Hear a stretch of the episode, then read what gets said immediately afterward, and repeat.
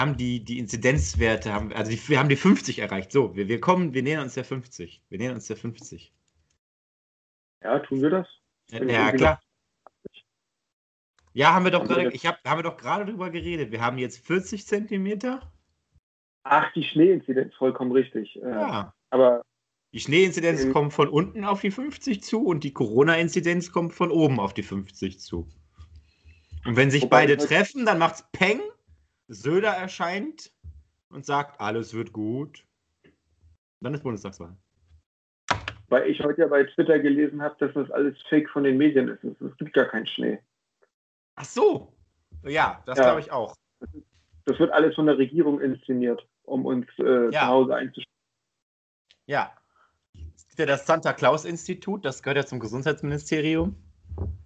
Und das ja. äh, veröffentlicht ja in seinem täglichen Lagebericht die Schneewerte in Deutschland. Ne? Ja. Und ähm, ja, ja. Wird das Und da, auch von dem da Mann gibt's, von Angela Merkel geleitet?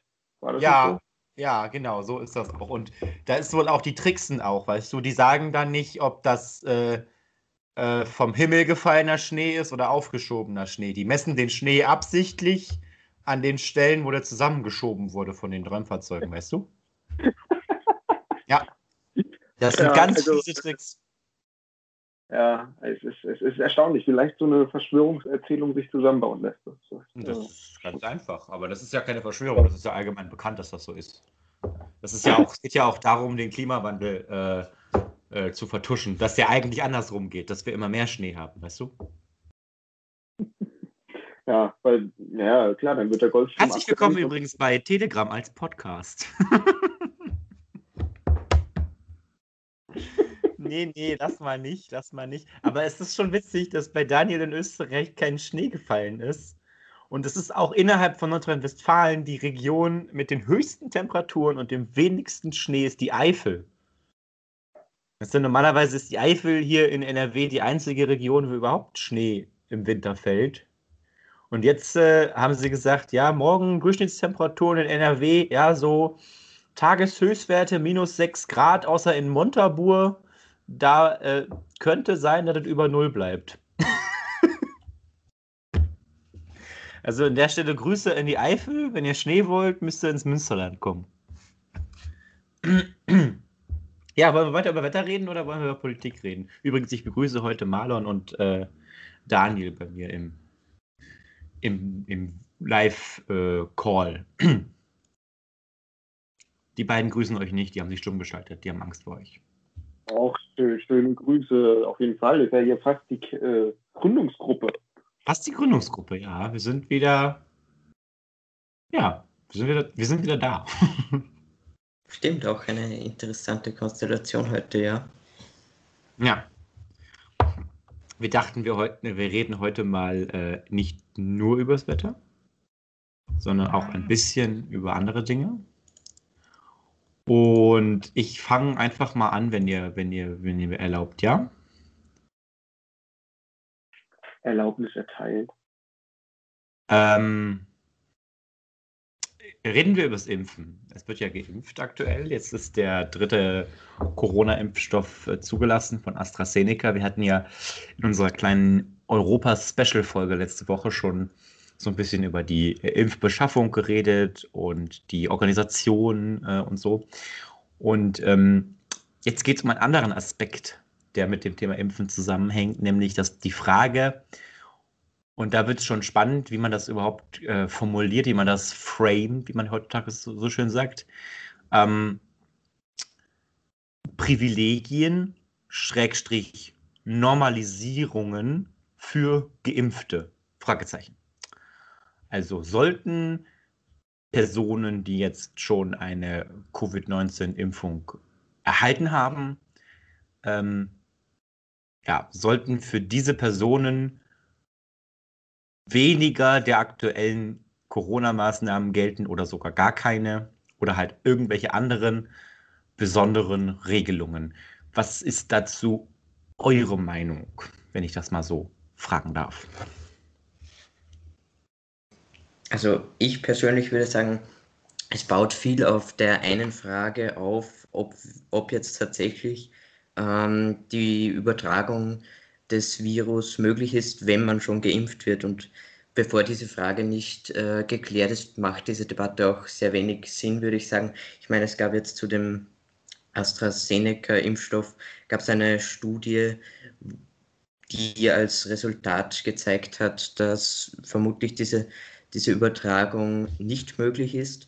Aber da muss man halt auch noch beachten, dass die Bestätigung von diesen Ergebnissen noch aussteht und dass natürlich dieser eine Impfstoff ähm, nicht alle anderen Impfstoffe auch repräsentiert.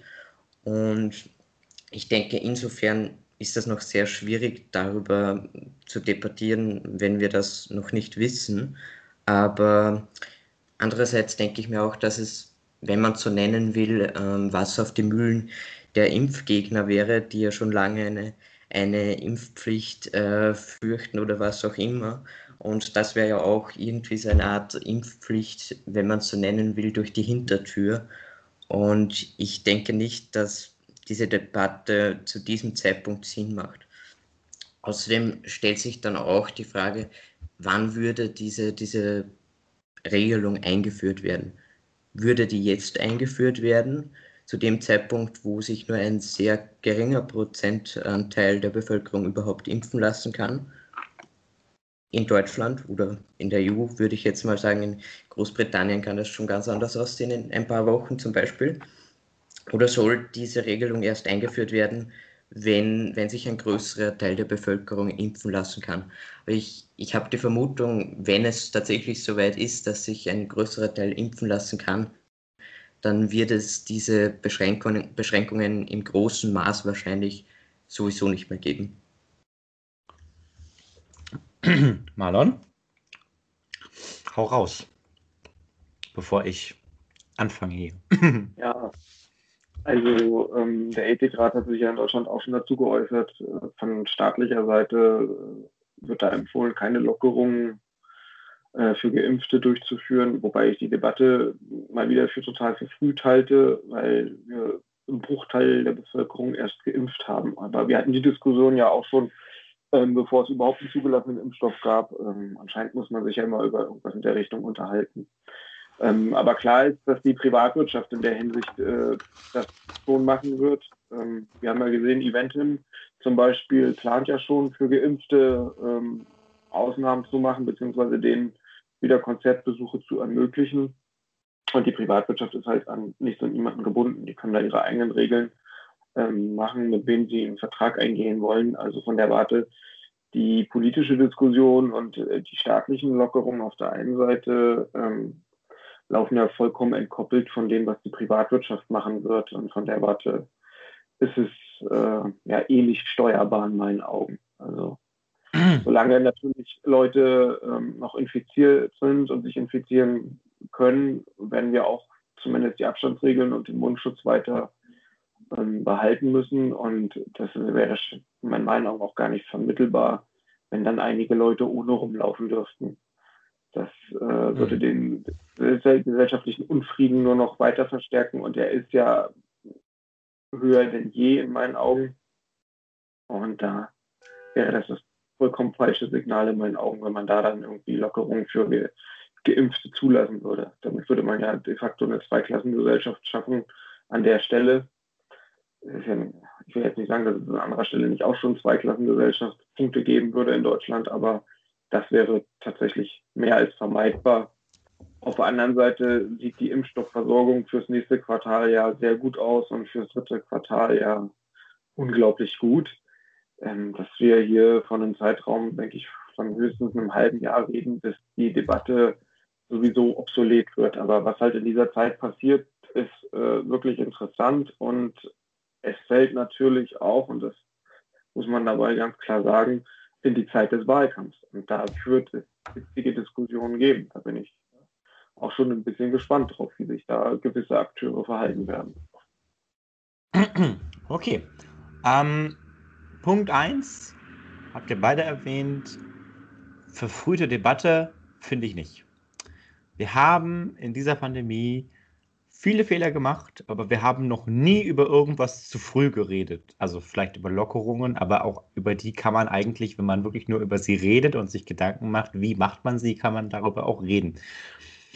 Schwierig ist halt, wenn aus dem Reden dann sofort die Erwartungshaltung, die dann auch erfüllt wird, wird, dass jetzt reden wir über Lockerung, jetzt müssen wir es auch machen. Das ist Quatsch. Wir können jetzt gerne darüber reden, wie machen wir die Schulen wieder auf, aber es wäre völliger Blödsinn, sie morgen wieder aufzumachen. Oder auch nächste Woche. Spoiler, die KultusministerInnen der Länder werden die Schulen wieder aufmachen in den nächsten Wochen. Und ähm, ich sage nicht voraus, dass deshalb die Zahlen hochgehen. Ich sage nur voraus, wir haben diese neue Variante, die ist jetzt bei 6% Anteil in den Corona-Fällen. In Großbritannien hat es ein oder zwei Wochen gedauert, von 10% bis 100 oder 90% Anteil dieser neuen ansteckenderen und auch ganz leicht tödlicheren Variante. Ähm, naja, warum sollte es in Deutschland weniger lange dauern als in Großbritannien, bis wir dann auch bei 90% sind, bis die Zahlen wieder hochgehen? Und wir hatten das alles schon mal und wir werden es wieder haben und es wird wieder keiner lernen. Ich sag's ja nur. Ich hoffe es nicht. Ich hoffe, dass die Zahlen weiter unten bleiben, aber das nur als Randbemerkung. Der Punkt ist, übers Impfen und über das, was wir machen, wenn, wenn schon sehr viele Leute geimpft sind und wie wir dann auch irgendwann mit den Maßnahmen umgehen, darüber sollten wir schon reden. Und meine Position ist, die Maßnahmen haben sich an der Pandemie zu orientieren und nicht am Impfen. Also, wenn die Zahlen oben bleiben oder gewisse Schwellenwerte, da muss man, ja, die Bundesregierung hat ja aktuell kein Konzept. Null Konzept. Jetzt ist von 50 die Rede und ich verspreche euch, mit jedem Tag, mit dem wir uns den 50 nähern, werden mehr Minister, Ministerpräsidentinnen und so weiter und so fort danach schreien, dass wir alles wieder öffnen sollen, dass es wieder alles vorbei sein soll. Und wir werden es wahrscheinlich relativ nah bei 50 dann auch machen. Und äh, die, die andere Randbemerkung habe ich schon gemacht. 50 ist also auch kein wirkliches Konzept wert. Ein wirkliches Konzept wäre Zero Covid oder No Covid. Da gibt es Überschneidungen, da gibt es aber auch Unterschiede. Ähm, kann man sich mal angucken, ist sehr interessant. Äh, ich empfehle die letzte oder vorletzte Folge der Lage der Nation. Da wurde das sehr ausführlich erklärt. Das sind Konzepte, da macht man sich Gedanken, wo will man hin, was muss man dafür machen. Was die Bundesregierung aktuell macht, ist kein Konzept, weil sie es teilweise auch nicht kann, weil die Landesregierungen immer zuständig sind. Also, wir haben kein Konzept und wenn wir ein Konzept hätten, dann müsste das Konzept sich an den Infektionszahlen, an dem Voranschreiten der Pandemie orientieren. Und dieses Konzept müsste ausschließen, dass es für Geimpfte irgendwelche Sonderregeln gibt, weil das Problem, was, Daniel, was äh, Manon gerade beschrieben hat mit den Masken, dass es ja seltsam wäre, wenn dann plötzlich für Geimpfte keine Maskenpflicht mehr gelten würde und dann kommt der psychologische Effekt, dann kommt sofort, dann hält sich keiner mehr dran. Es halten sich sowieso aktuell schon erschreckend wenig Leute an Teile der Regelungen und vor allen Dingen an sehr sinnvolle Regeln wird sich eben gerade nicht gehalten. Ähm, und das wird noch schlimmer werden, wenn wir plötzlich anfangen, für Geimpfte alles aufzubrechen. Das, äh, sorry, aber so funktionieren Menschen. Und die Maßnahmen haben sich an der Pandemie zu orientieren. Und wenn die Pandemie mit einem guten Konzept runtergedrückt wird, wenn wir unter 10 sind oder sogar bei quasi fast null, also ja, bis auf wirklich vereinzelte Fälle, fast null Fällen in Deutschland, dann sind die Maßnahmen sowieso für alle vorbei und dann brauchen wir auch keine Sonderrechte für Geimpfte. Und ähm, wie, da, äh, wie Marlon gerade schon beschrieben hat, wir werden ja ganz viel Impfstoff bekommen und jeder, der sich impfen lassen möchte, wird geimpft werden. Und was äh, Daniel beschrieben hat, dass das Mühlen auf die, äh, das Wasser auf die, Mühlen auf die Wasser, genau, Mühlen auf die Wasser der Corona-Leugner. Das ist zwar wahrscheinlich so, aber ich finde, das ist für mich kein Argument. Man kann nie sagen, ich mache was, weil ich Angst habe vor den, vor den Rechten und vor den Spinnern. Man muss es schon begründen. Und die Begründung meiner Meinung nach ist, die Maßnahmen der Pandemie orientieren sich an der Pandemie. Und Pri Pri Privilegien in Anführungszeichen, da wurde ja jetzt in den letzten äh, Wochen viel darüber gestritten, ob das überhaupt die richtige, der richtige Begriff ist. Äh, Privilegien für Geimpfte werden dafür sorgen, dass die Pandemiebekämpfung länger dauert für alle. Und das ist unsolidarisch. Das kann eigentlich, wenn man mal drüber nachdenkt, keiner wollen. Das kostet auch mehr. Ja, ich verstehe, was du meinst, wenn du sagst, du wirst die Privatwirtschaft nicht davon abhalten können und die Reiseveranstalter und die Konzertleute. Ich kann verstehen und wahrscheinlich würde ich es fast genauso machen, wenn ich jetzt ein Konzertveranstalter wäre, ein Reiseveranstalter wäre, würde ich das wahrscheinlich auch so machen.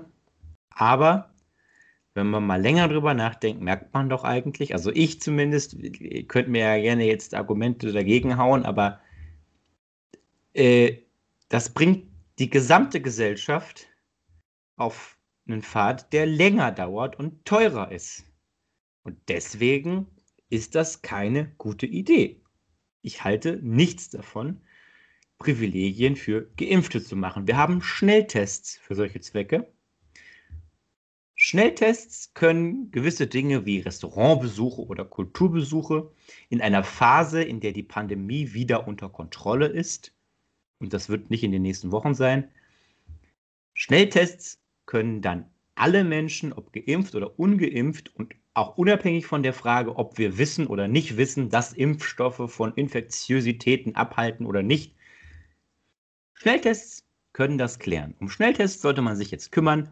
Das sollte jetzt die Priorität Nummer eins sein. Priorität Nummer eins sollte natürlich eigentlich das Impfen selbst sein. Ja, möglichst viele Leute geimpft bekommen. Und Priorität Nummer zwei, Schnelltests, Schnelltests, Schnelltests. Zulassung, faire Preise, äh, klare Zertifizierungen, dass ich, in die, dass ich, wenn ich jetzt meine Familie besuchen gehe, in die Apotheke gehen kann und für einen sich zu leistenden Preis einen Schnelltest kaufen kann und dann sagen kann, ich fahre zu meiner Familie und weiß vorher, ob ich ansteckend bin oder nicht. Das ist alles. Das sind die Prioritäten und nicht Privilegien für Geimpfte, denn, und da möchte ich mich jetzt in die Framing-Debatte auch kurz nochmal da meinen Punkt, Standpunkt zu einsortieren, das sind Privilegien. Klar kann man jetzt äh, argumentieren, das sind ja keine Privilegien, das sind die normalen Grundrechte und so. Ja, stimmt. Aber wenn alle anderen sich an Sonderregeln halten müssen, wenn Sonderregeln für alle gelten, dann sind das zwar in zeitlicher, äh, auf der Zeitachse Sonderregeln, ja, weil früher galten Normalregeln und in Zukunft, wenn die Pandemie vorbei ist, werden auch wieder Normalregeln gelten. Aber innerhalb der Gesellschaft sind diese Sonderregeln, die auf der Zeitachse besonders sind und von der Normalität abweichen. Aber im jetzigen Zeitpunkt sind das die Regeln, die für alle gelten und sind die Normalregeln. Und wenn ich da jetzt jemandem das Recht einräume, dass er mehr darf und mehr Freiheiten hat, dann sind das per Definition Privilegien. Da müssen wir keine, da müssen wir nicht äh, irgendwie sagen, ja, aber das sind doch unsere Grundrechte. Natürlich sind das unsere Grundrechte. Grund, Grundrechte. Natürlich. Aber unsere Grundrechte können wir uns auch in die Haare schmieren, wenn wir diese Pandemie nicht in den Griff bekommen. Ich werbe dafür, dass man immer verhältnismäßig bleiben muss, dass man immer gucken muss, was schränke ich ein, was macht wirklich Sinn, was bringt die Pandemiebekämpfung wirklich nach vorne. Aber wenn man sich darauf einigt, dass gewisse Dinge wie Schulen, Einkaufen, Restaurants und so weiter dazugehören, dass das eingeschränkt werden muss, dann muss es eingeschränkt werden. Und dann können wir nicht immer sagen, ja, aber wir müssen doch jetzt das Virus, dem Virus ist es scheißegal, ob es unsere Grundrechte sind oder nicht. Und desto besser wir mit dieser Pandemie zurechtkommen, desto härter und schneller wir sie äh, kleinkriegen, desto eher können wir alle wieder unseren Grundrechten nachgehen. That's the point. Jetzt wisst ihr nicht, wo ihr anfangen sollt, wa? Ich möchte noch einen kleinen Nachtrag zu, zu vorhin einwerfen. Ich glaube, dass eine, ein kleiner Punkt, nenne ich es jetzt mal, wird wahrscheinlich ziemlich sicher an, an Privilegien für, für Geimpfte kommen und das wird wahrscheinlich die Einreise in, in manche Länder sein, weil da haben sich schon einige Länder dazu geäußert, dass sie diverse Regelungen einführen wollen, die eine Einreise nur mit einer Impfung ermöglichen. Auch ähm, Griechenland regt ja meines Wissens auf europäischer Ebene dazu an, ähm, das Gesamt für die Europäische Union einzuführen. Also ich glaube, das ist ein Aspekt, da haben wir auch gar nicht so viel Einfluss darauf, wenn das andere Länder einführen. Das wird ziemlich sicher kommen, wie es auch für, für andere Impfungen jetzt schon gilt.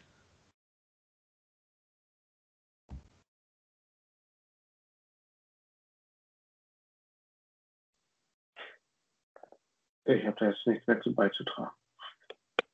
du, hast so, du, hast da so viel zu gesagt, ähm, da möchte ich jetzt eigentlich nichts mehr weiter ergänzen. Aber ich habe eigentlich das Gegenteil von dem gesagt, was ihr gesagt habt.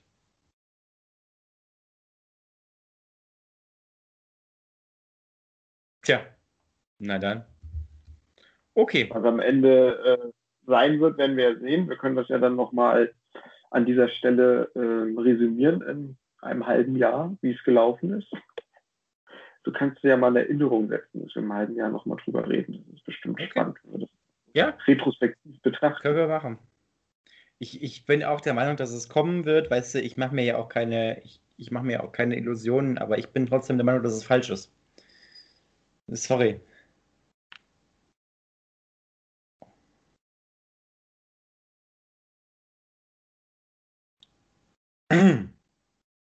Gut, dann machen wir ja, was anderem weiter. Dann muss einer von euch jetzt was vorschlagen. Na, wenn du das so siehst, wir können ja dann das Thema gleich an der Stelle überleiten ähm, zu einem Thema, das ich ja für heute vorgesehen habe. Wir haben ja in der, äh, in der Woche ist ähm, ein Artikel erschienen ähm, zu dem sogenannten Don Alfonso markierte Zielperson heißt das, bei Zeit Online erschienen.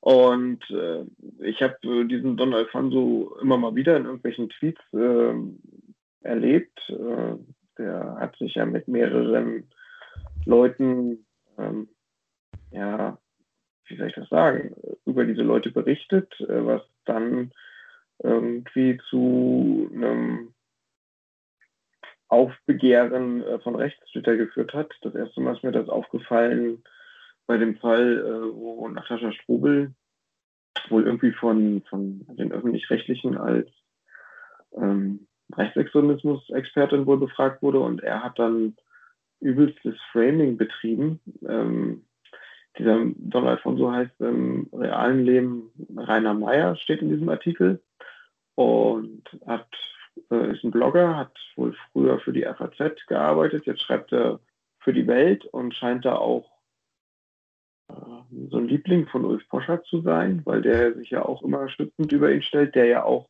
und darüber bin ich erst auf diesen Artikel gestoßen, ähm, ja auch irgendwie äh, getwittert hatte dazu, ähm, den Tweet habe ich jetzt gerade nicht auf der Pfanne, aber irgendwie äh, alle auf einen oder so hieß das, was er geschrieben hat, weil er, ähm, weil jetzt quasi diese ganze Person um Rainer Meyer, Schrägstrich sein äh, Künstlername Don Alfonso mehr ins Licht, äh, Licht gerückt wird. Und das, als ich diesen äh, Artikel gelesen habe bei Zeit Online, da war ich schon erstaunt, wie ähm, eine Person ähm, nur mit Hilfe ähm, der digitalen Welt dafür sorgen kann, dass Menschen in der re realen Welt da draußen bei sich zu Hause richtig Stress mit äh, ja, Nazis oder Rechtsextremisten bekommen, dass denen zu Hause aufgelauert wird, dass sie über Jahre ähm, Morddrohungen bekommen und dergleichen. Und bloß weil er diese Leute ähm, erwähnt hat oder über diese Leute in gewisser Weise ähm, ja, berichtet hat, und damit quasi so einen Mob losgehetzt hat. Deswegen ist das, ähm, das wird ja schon sehr deutlich in, in der Überschrift von diesem Zeit Online-Artikel markierte Zielperson. Und das ist, ist, ist eine heftige Sache, wenn man sich das überlegt, weil er da Leute, Gruppen aufhetzt gegen Einzelpersonen und das aber auch in einer Art und Weise macht, die ihn ähm, nicht justiziabel dafür angreifbar macht. Und da finde ich, sind wir mal wieder in einer Neulandsituation, wo man sich fragen muss, wie kann man solchen Leuten beikommen, dass sie sowas unterlassen. Und ich sehe, Daniel hat die Hand schon gehoben. Deswegen kannst du dich ja gleich mal dazu äußern. Mm, ja, ich möchte zu Beginn noch mal ein, ein paar Zahlen ähm, einwerfen. Ähm, es ist ja so, dass 47 Prozent von den Leuten, die seine Tweets äh, retweeten, zuvor zum Beispiel äh, Tweets von der rechtsextremen Gruppierung 1% retweetet haben, 36% haben zuvor Tweets von, von Höcke retweetet und ich glaube, dass da sieht man auch schon ganz gut, äh, welche Leute das sind, die, aus denen seine Bubble besteht. Aber was mir dazu, was mir dazu wirklich auf dem Herzen liegt, ist, diese Erkenntnis sollte uns wirklich schmerzen. Jemand mit solchen Ansichten ähm, ja, von, von etablierten Medien wie der FAZ und mittlerweile der Welt ähm, geschützt wird. Und, und ich glaube, es gibt auch kaum jemanden, der das tatsächlich hinterfragt bei der Welt, was, was hier gepostet wird auf, auf Twitter. Und das finde ich, ist das wirklich Schockierende an dieser Debatte. Ich sehe das jetzt erst. Der ist, der ist bei der Welt. Der, der schreibt als Autor für die Welt.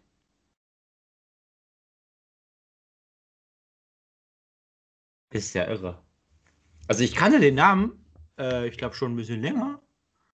Und der war so bei mir im Kopf. Ich habe gerade nochmal nachgeguckt, dass ich das nicht verwechsel, aber der war bei mir im Kopf als Nazi abgespeichert.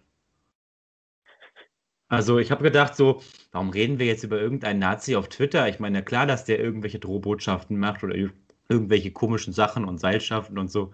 Aber dass der bei der Welt Journalist ist, what the fuck? Ja, Welt, da habt ihr ein Problem. Aber nicht, aber kein kleines. Gott. Also ich habe nicht gewusst, dass ich habe halt gedacht, ich habe das im Pad gelesen, dass du das, äh, dass du über Don Alfonso reden willst und ich habe so gedacht, den Namen kennst du. Das ist irgend so ein Twitter-Nazi. Also zu dem, was Daniel ja gesagt hat, dass er da ähm, quasi von anerkannten Medien ähm, eine gewisse Autorität bekommt oder ähm, ja, ein gewisses öffentliches äh, Renommee.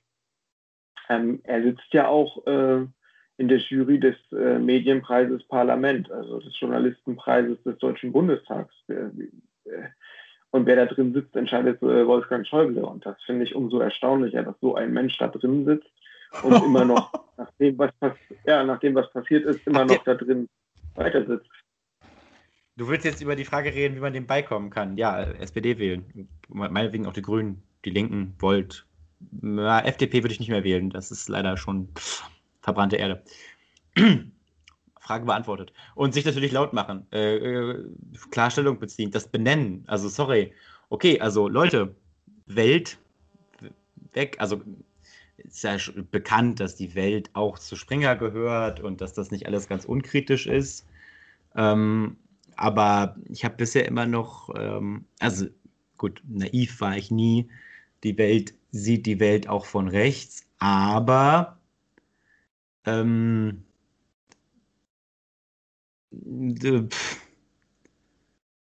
bisher habe ich doch in der, in dem vielleicht auch fehlgeleiteten Glauben gewohnt, dass ähm, Ulf Poschert zwar schon mal ganz schön heftig ist, aber das letztlich ja auch, ähm, das muss man, also man muss hier, es ist ein schmaler Grad, ne? Auf der einen Seite muss man anerkennen, insbesondere wenn man selber zum sogenannten linken Spektrum gehört, ähm, dass es natürlich in dieser Gesellschaft konservative Meinungen gibt.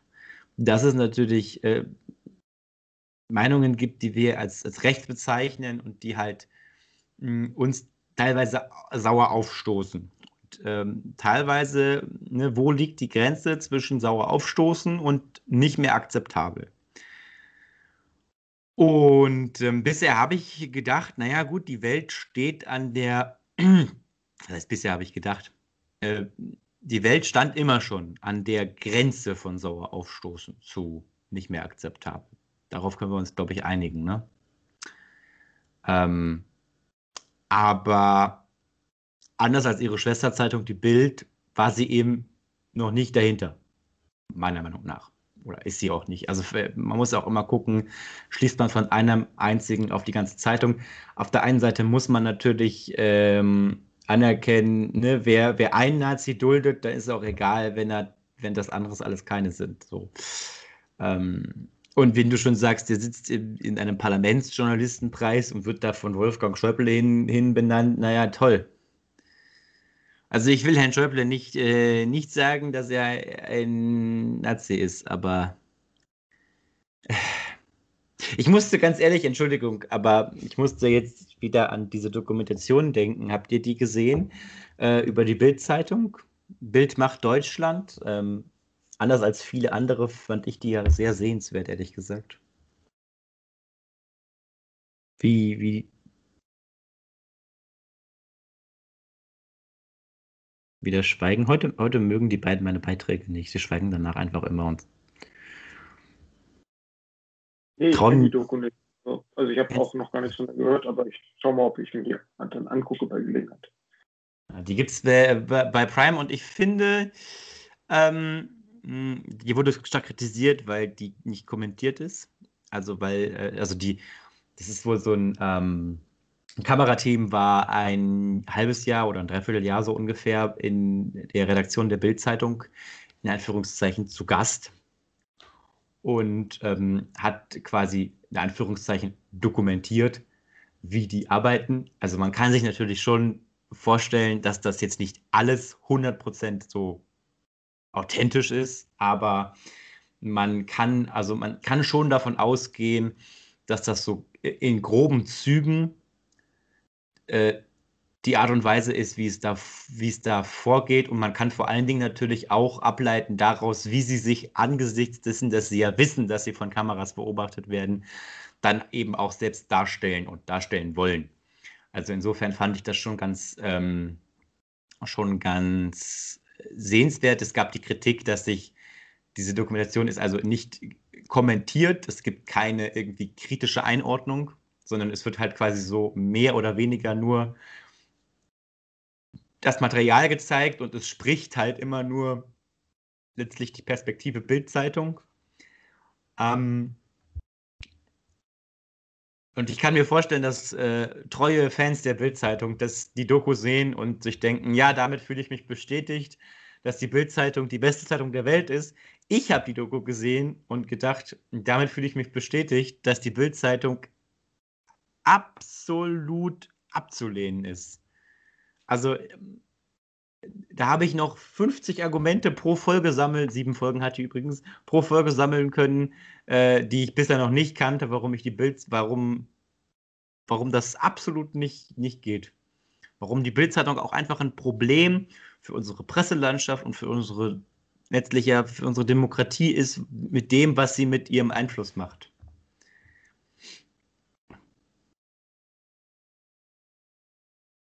Ja, und die Welt gehört zum gleichen Haus. Entschuldigung. Ich will hier keine, ich bin, weißt du, man, man, man muss die Dinge schon betrachten, wie sie sind. Äh, und da arbeiten bestimmt viele nette Leute. Und ähm, ich finde es auch nicht gut, wenn ähm, Leute persönlich angegriffen werden, weil sie irgendwie bei einer bestimmten Zeitung arbeiten oder so. Aber äh, man muss differenzieren. Auf der einen Seite, ja, die machen alle ihr eigenes Ding und die denken auch, oder viele von denen handeln bestimmt auch aus ihren eigenen verqueren Idealen, aber diese Zeitungen gehören zusammen und da passiert auch insbesondere, wenn da hier so jemand, äh, der offensichtlich aber mal ganz falsch abgebogen ist politisch, wenn so jemand ähm, da nicht, äh, da prominent quasi weiterhin bleiben kann in dieser Zeitung, dann passiert das nicht zufällig. Davon kann man ausgehen. Und das ist auch, wenn ich das so sage, keine, keine Verschwörungsandichtung äh, oder kein, uh, da sind irgendwelche geheimen Mächte. Nein, das ist einfach so. Also wenn, wenn ein prominenter Mitarbeiter von einer Zeitung offensichtlich rechtsextremes Gedankengut verbreitet und wie du ja sagtest, wie die Zeit berichtet hat, ich jetzt natürlich mal einfach mal vorausgesetzt, dieser Zeitartikel stimmt, aber gibt aktuell keinen Grund daran zu zweifeln, ähm, sich da auch noch aktiv quasi in, im Bedrohen von Menschen äh, beteiligt hat, dann und dann immer noch nicht gefeuert. Also das wäre ja die, die, die, die richtige Reaktion wäre ja wenigstens ähm, zu sagen, ja gut, jetzt trennen wir uns von ihm. Also das, es gibt ja jede Menge, ähm, in Anführungszeichen, rechter Journalisten, die, ähm, die auch dann im Laufe ihrer Radikalisierung auch geflogen sind aus den großen Namen, aus, aus äh, FAZ und so weiter und so fort. Also die haben ja durchaus, ist ja nicht so, dass du, dass es denen dann egal ist, dass du harter Nazi bist. Eigentlich sollte man meinen. So. Wisst ihr, was ich meine? Also, also ähm, der, der, Problempunkt dabei ist, ähm, ja, der, der, der, Zeitartikel arbeitet das gut raus, dass er da wirklich ähm, hart an der Grenze äh, hinter dem konservativen äh, Bereich äh, segelt. Ähm, es ist halt aber tatsächlich wirklich das Problem, er, er, er, schreibt über die Leute, auch mit einer klaren Tendenz, aber er schreibt ja nicht hier und jetzt fahrt zu der Strubel da nach Hause und äh, verkloppt die, ähm, sondern er, er berichtet einfach auf eine gewisse Art tendenziös über Leute und ähm, die Adressaten scheinen seine Botschaft, die so nicht direkt rauszulesen ist, gut zu verstehen und äh, gehen darauf auch ein. Ähm, was man aber auch beobachten kann, ist, ähm, der Ulf Boschert und äh, Rainer Meyer, die, die machen auch so eine Art Ping-Pong die schmeißen sich gegenseitig Themen zu und äh, die, das Ergebnis am Ende ist, dass du unweigerlich irgendwie irgendwann auf der Seite von der Welt landest. Bei irgendeinem Artikel, der dazu passt. Also das, das, das hat schon eher so eine Art was äh, von ähm, ja, äh, eher als Marketingmaßnahme äh, für, für, für das rechte Klientel. Also wir wollen die Leute auf unsere Artikel, weil jeder Klick bringt Geld. Und das, das, äh, ich bin mir ziemlich sicher, dass das gar nicht mal so aus ideologischer Überzeugung passiert, was die beiden da machen, sondern dass das eigentlich nur darum geht, äh, Artikel oder die Welt zu verkaufen, dass man das wirklich einfach nur missbraucht, dieses, diese, dieses rechte Spektrum, um ähm, sich selbst zu bereichern. Und das Ergebnis dabei ist allerdings, dass Leute in der äh, äh reale Menschen in ihrem realen Zuhause dadurch dann aber Repressionen ausgesetzt sind von rechts. Und äh, die tun das einfach, weil sie aufgrund der Art der Berichterstattung in ihrer vorgefertigten Weltanschauung dann einen Hass auf diese Leute entwickeln. Jeder normale, nicht rechte, unvorbelastete schaut sich das an und sagt, naja, gut, ähm, ist ja nicht so toll oder äh, ja, kritisch betrachtet. Aber ich fahre ja auch nicht Leuten, so Spahn nach Hause und sage ihm, deine Impfstrategie kostet dich jetzt das Leben. Gute Nacht. Ja, und das ist halt, ähm, äh, auf gewisse Leute wirkt das in gewisser Weise. Und das ist auch, äh, das ist hier der, der Punkt, äh, und das ist offensichtlich aber auch gewollt. Ähm, weil das natürlich dann auch die Story, die dahinter hängt, ähm, immer weiter hervorholt. Also als das mit der Natascha Strobel war, das war ja äh, den, Ta den Tag, als das passiert ist, habe ich das halt gemerkt, weil das war ja in den Twitter-Trends ganz oben und offensichtlich auch in anderen sozialen Medien. Und es wurde ja immer wieder auf äh, diesen, diesen Weltartikel, der sich damit befasste, auch wieder verlinkt. Ja, also der wird den Tag auch ohne Ende geklickt worden sein und jedes Klickchen äh, bringt dann bei den äh, Werbepartnern äh, Kohle. Und genau dieses, diese, diese Dynamik dahinter ist halt, also man will tatsächlich seine Artikel verkaufen und nimmt dafür in Kauf, dass es halt Menschen privat äh, mit Repressalien überschüttet. Und, und, diese Art und Weise, das, dieses ja, Perverse, um, um sein Zeug zu verkaufen, ohne Rücksicht auf einzelne Menschen und deren ähm, Alltag. Also das führt ja auch zu, also wenn es nicht direkt sogar zu körperlicher Beschädigung geführt hat, ja doch zu enormen psychischen Schäden, auch für die Familien der Betroffenen. Und dass man da jetzt äh, noch, also mal klar auf der einen Seite zu sagen, okay, mit solchen Leuten darf man als Medium nicht mehr zusammenarbeiten, ist in dem Fall aber meiner Meinung nach ja gewollt. Auf der anderen Seite, indem man ähm, subtil Leute ähm, gegen Einzelpersonen aufhetzt, dass man da jetzt irgendwie diese, diesen, dieses Medium, ob es nun in dem Fall Twitter, das funktioniert ja über Facebook genauso, dass man da große Menschenmengen steuern kann, gezielt, ähm, was ja, ich sag mal, vor der Zeit des Internets oder der sozialen Medien so gar nicht möglich war. Dass man darauf noch nicht adäquat reagieren kann, um solche Leute einzudämmen und das nicht zu verhindern, dass das morgen nicht gleich wieder passiert mit irgendjemandem. Ähm, äh, da weiß ich nicht, ob das im Bereich des Strafrechts wäre oder irgendwas anderes, aber die Leute können ja schalten und walten und dann einen Mob losschicken. Und da gibt es auch momentan keine Strategie, wie man das äh, ja in Zukunft aufhalten kann, dass das nicht weiterläuft. Und jetzt äh, meldet sich Daniel schon so lange. Ja, ich wollte noch sagen, ich denke mir, unter seinen Posts sieht man es ja immer wieder, dass da Kommentare drunter sind mit teils wirklich derben Beleidigungen, die vielfach geliked werden, aber man bemerkt dann immer wieder, er ignoriert halt diese Kommentare auch konsequent, auch wenn sie, wenn sie tausendfach vorhanden sind. Es passiert einfach nichts dagegen. Und ich, ich habe da auch mehr oder weniger, weniger das Gefühl, dass es ihm einfach egal ist, dass, dass diese Leute unter seinem Post sind. Ja, dann ist er aber, also. ja, ich, kann, ich, merke, dass ich nicht viel mitreden kann, weil ich das leider wirklich nicht viel mitbekommen habe. Ähm, wie gesagt, für mich war das irgendwie, ich hatte das abgehakt, als dass das einfach ein irgendein ja, rechter Publizist ist. Und zwar rechts jetzt nicht, äh, ja, rechts hinter der Grenze rechts, wenn ihr versteht, was ich meine.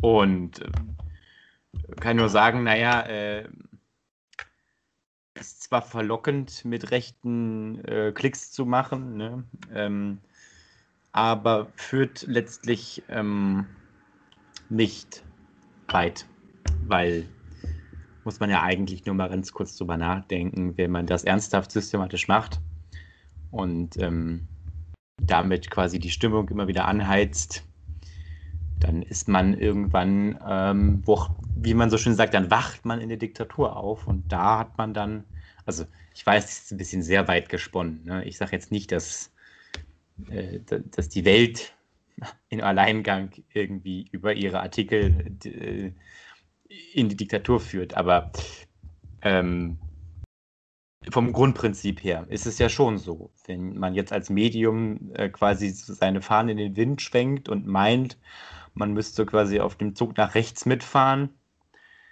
dann sollte man wenigstens mal vorher darüber nachgedacht haben, dass in der Zielvorstellung, äh, die bei den Leuten, für die man da Artikel schreibt, äh, freie Presse nicht mehr vorkommt.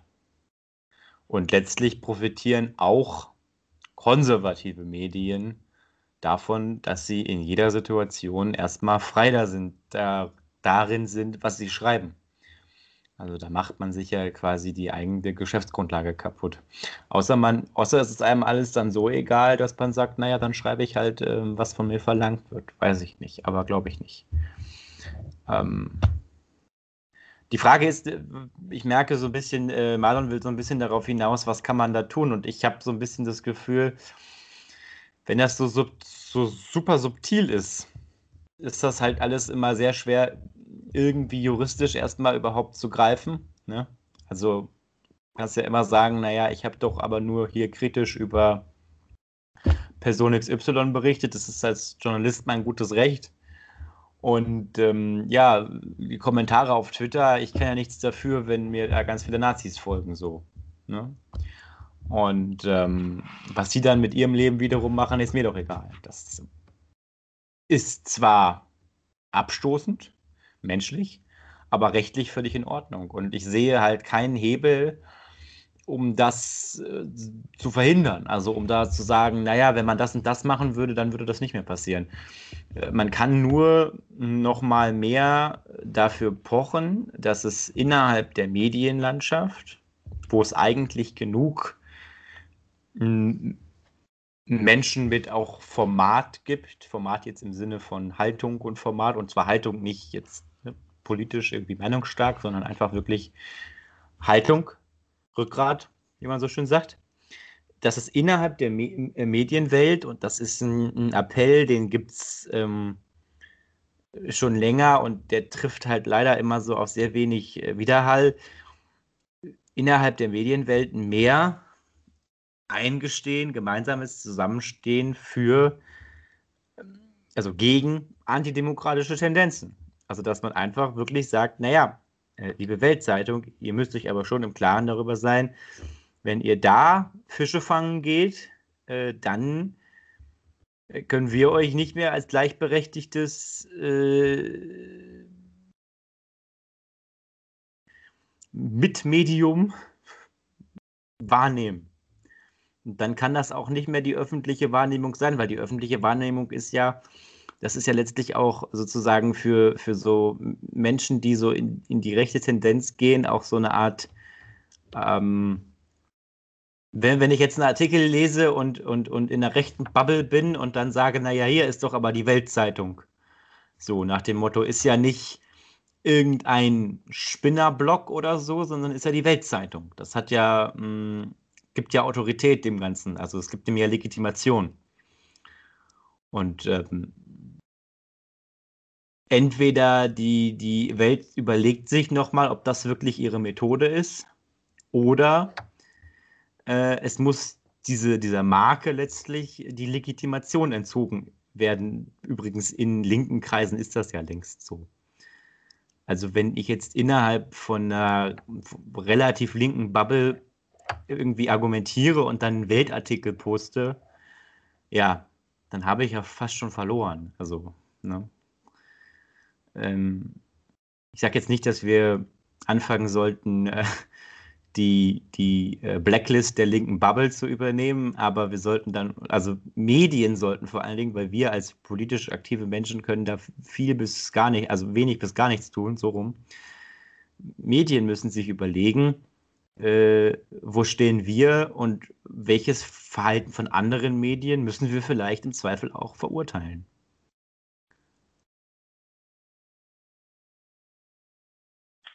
Also nehmen wir mal äh, den Fall, der Rainer Meyer würde jetzt äh, von der Welt äh, sich trennen müssen oder die Welt würde sich von ihm trennen, beziehungsweise der Ulf Poschert würde seine schützende Hand nicht mehr über ihn halten. Ähm, der würde ja trotzdem nicht seine, was hat er, 43.000 Follower verlieren. Nö, ähm, natürlich nicht. Aber und er, er hätte dann ja immer noch die Möglichkeit, genau das Gleiche abzuziehen, was er bisher gemacht hat. Wenn ihm irgendein Mensch ähm, laut Zeit äh, nach Möglichkeit sind diese Menschen weiblich, äh, haben Migrationshintergrund und äh, sind auch nicht hetero. Also wenn diese äh, Sachverhalte ähm, vorhanden sind, dann ist eigentlich das automatisch ein, ein Feindbild von ihm. Da geht er dann, springt er sofort drauf an und markiert diese Leute. Und ähm, das kann er ja weitertreiben. Klar wurde er jetzt hochlegitimiert äh, durch die FAZ und die Welt und hat damit ein gewisses Ansehen als, als seriös äh, oder zumindest für einen gewissen Bereich als seriöse Person. Ähm, dennoch sehe ich hier auch Parallelen zum Influencertum. Also es ist nicht so, dass er jetzt Produkte verkauft mit seinen äh, Markierungen, sondern er hält Menschen auf andere Menschen mit seinen Markierungen. Aber von der äh, Technik oder von der, äh, von, von, der Arbeitsweise her, ja. Ja von, ja, von der Arbeitsweise her oder von der, ähm, was man der, der ähm, hm. ja, also wie das Ganze abläuft im Prinzip. Ähm, ist es ja eigentlich eins zu eins das Gleiche. Er, er beeinflusst Leute, gewisse Dinge jetzt nicht zu kaufen, sondern gewisse Personen ähm, zu bedrängen. Und, und das lässt sich ja nicht abschalten. Und das kann ja auch durchaus sein, dass das ein Mensch schafft, der jetzt nicht durch die Medien legitimiert ist, äh, sondern, ja. was weiß ich, vielleicht eher doch ein Führungsmitglied bei der AfD. Die haben genau die gleichen Möglichkeiten und die machen genau das Gleiche. Also da braucht er nicht mal ein, ein ähm, seri oder ein in Anführungsstrichen seriöses Blatt wie die Welt, um solche Leute nach vorne zu bringen und äh, zur äh, Mobkontrolle zu befähigen. Das kann ja auch aus einer ganz anderen Richtung kommen. Und äh, ja. grundlegend sehe ich da ein Problem, da Kontrolle darüber auszuüben, weil man somit ja eigentlich, wenn man eine andere politische Meinung vertritt, jeden Tag Gefahr läuft, von solchen Leuten markiert zu werden und ein echtes Problem zu bekommen. Ja, That's the point, aber der Punkt ist, also ich bin halt weiterhin, ähm, wo, wo angreifen, wo, wo reingrätschen. Ich sehe es nicht. Und du hast ja auch gerade gesagt, dass du es nicht siehst. So. Und ich muss mal ganz ja, kurz. Das, das ist ja der Punkt. Deswegen sage ich auch, das ist eine Neuland-Thematik, weil es halt ja. jetzt aus, aus den sozialen Medien und der digitalen ja, Welt kommt. Definitiv. Und es keine, keine Umgangsform und äh, Erfahrungswerte oder ähm, ja, Systematiken dafür gibt, wie man mit sowas umgehen sollte oder ein Kodex oder irgendwas. Aber dann müsste man spätestens jetzt ähm, was entwickeln. Und vielleicht hat ja Daniel eine Idee, wie sowas laufen könnte.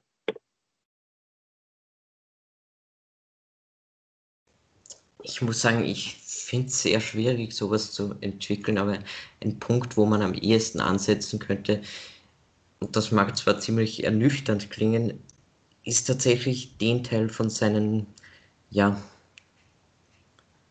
Unterstützern, ähm, ich möchte jetzt nicht sagen, ja, mit denen zu reden, die, die vielleicht noch eher im, dem bürgerlichen Milieu angehören ähm, und die zu überzeugen, dass, dass diese Person Inhalte verbreitet, die einer guten Debattenkultur sicher nicht förderlich sind. Und ich glaube, das ist auch so der einzige Punkt, wo man ansetzen könnte, meiner Meinung nach. Alles andere scheint sehr schwer. Ich meine, man muss schon auch dazu sagen, klar, es gibt diese eine Hälfte von seiner Anhängerschaft, ähm, die einen wohl ziemlich klar rechtsextremen Hintergrund hat, aber wer ist dann die andere Hälfte? Und ich meine, das ist jetzt natürlich ein subjektiver Eindruck, aber ich sehe schon sehr häufig, dass auch Leute aus der FDP oder aus der CDU seine, seine Sachen weiter verbreiten.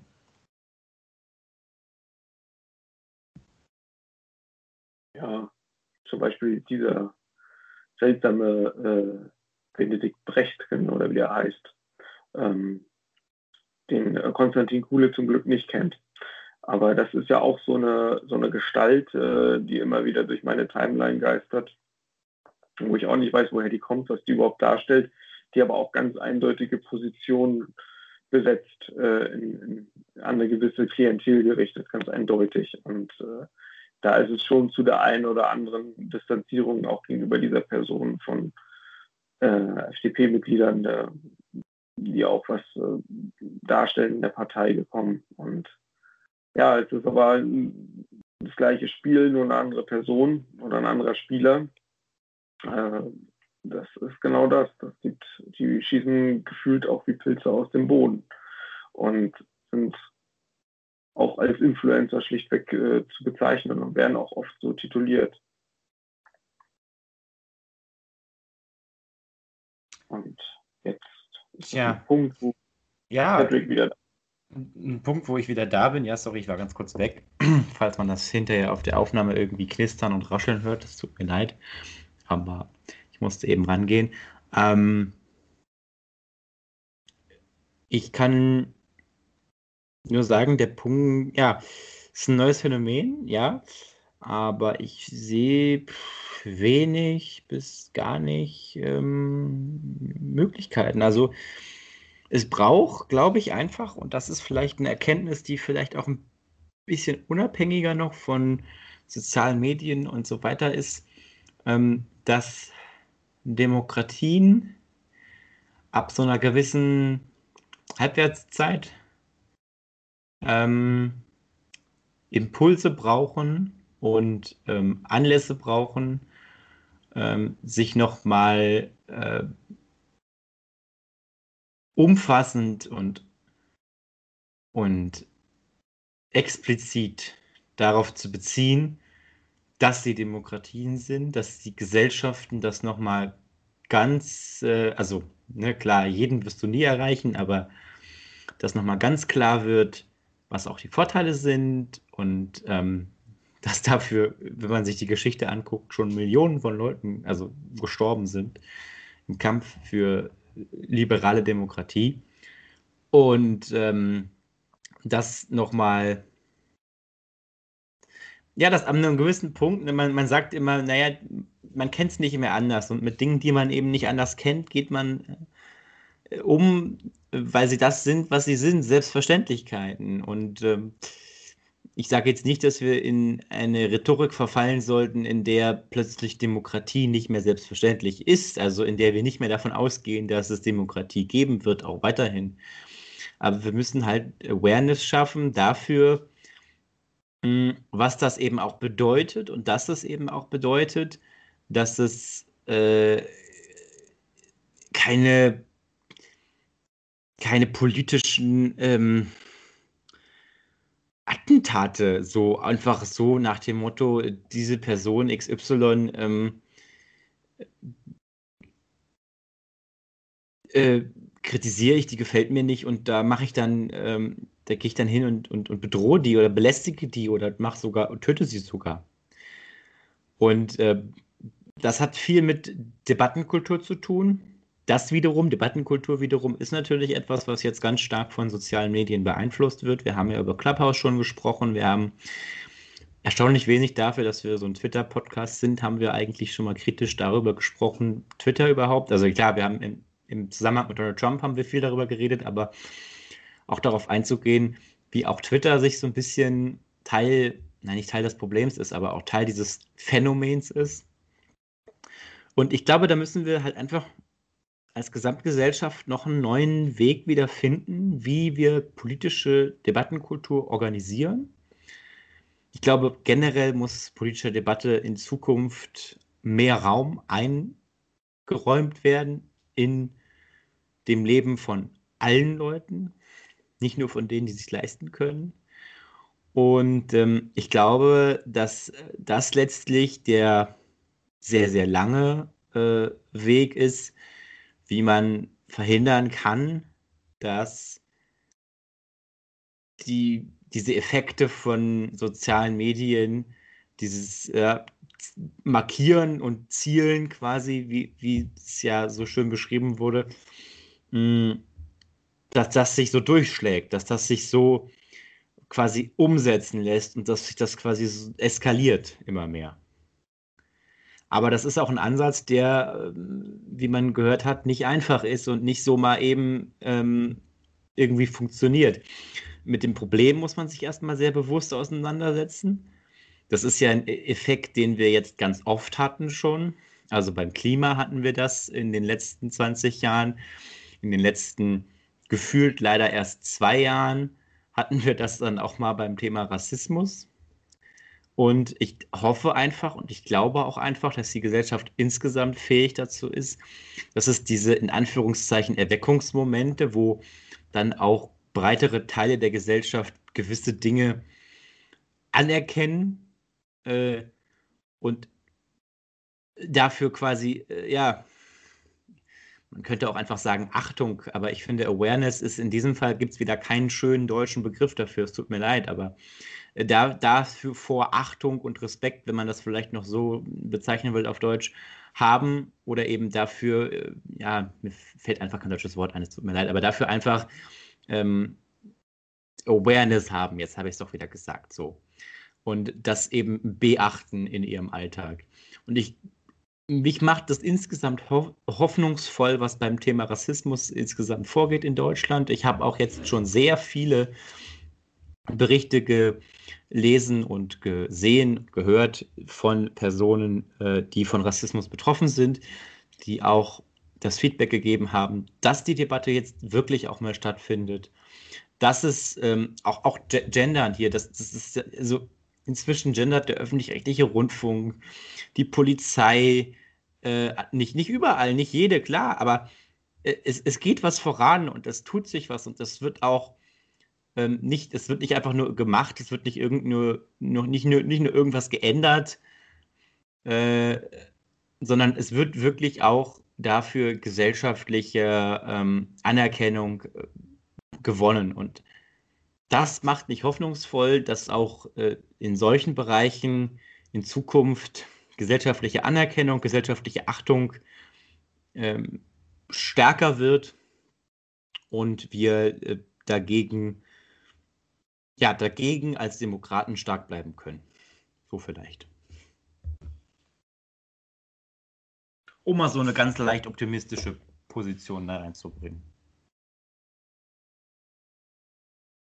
Ja, sehr gut. Vielleicht äh, unsere Zuhörer, vielleicht können unsere Zuhörer dazu auch noch was sagen. Vielleicht hat ja irgendjemand da ja. ähm, mehr Ahnung vom Thema oder ähm, hat da Erfahrungswerte, die da in dem Zusammenhang vielleicht einen Hinweis geben, wie es weitergehen könnte. Ja. Ähm, das würde auf jeden Fall sehr freuen. Wir sind auch offen für Gäste. Also, ne? wir, ähm, ja, wir freuen uns über euer Feedback. Und äh, falls ihr dazu mehr hören wollt, selber sagen wollt, ähm, dann meldet euch doch einfach entsprechend und Daniel, möchtest du heute Tschüss sagen? Jetzt hast du mich ein bisschen überrumpelt. Ihr habt ja den, den Schluss gerade ähm, schon. Ich habe ich hab so ein leichtes Gebet, habe ich ja jetzt gemacht. Ähm, ja, traumhaft. dann Ja, machen wir heute einfach eine einstündige Folge und dann können die ZuhörerInnen auch wieder äh, rausgehen und Schnee schippen. Weil da können wir jetzt hier nicht anderthalb Stunden Podcast machen, wenn die Leute ihre Autos freischaufeln. Das können wir nicht machen. Deswegen, Serviceleistung von uns, geht unser Podcast heute nur eine Stunde. Punkt. das war schon so geplant. Ne? Zwinker Smiley. Daniel, du bist dran. Entschuldigung. so. Ja, ähm, ich wollte eigentlich gar nichts mehr hinzufügen. Ich wollte alles nur noch mal bekräftigen und sagen, dass ich mich auf die nächste Folge freue, wenn wir wieder ähm, vielleicht vollzählig sind. Alles klar. Dann, auf dass sich die Welt weiterdreht und wir sehen, wohin nächste Woche. Tschüss. Ciao. Tschüss.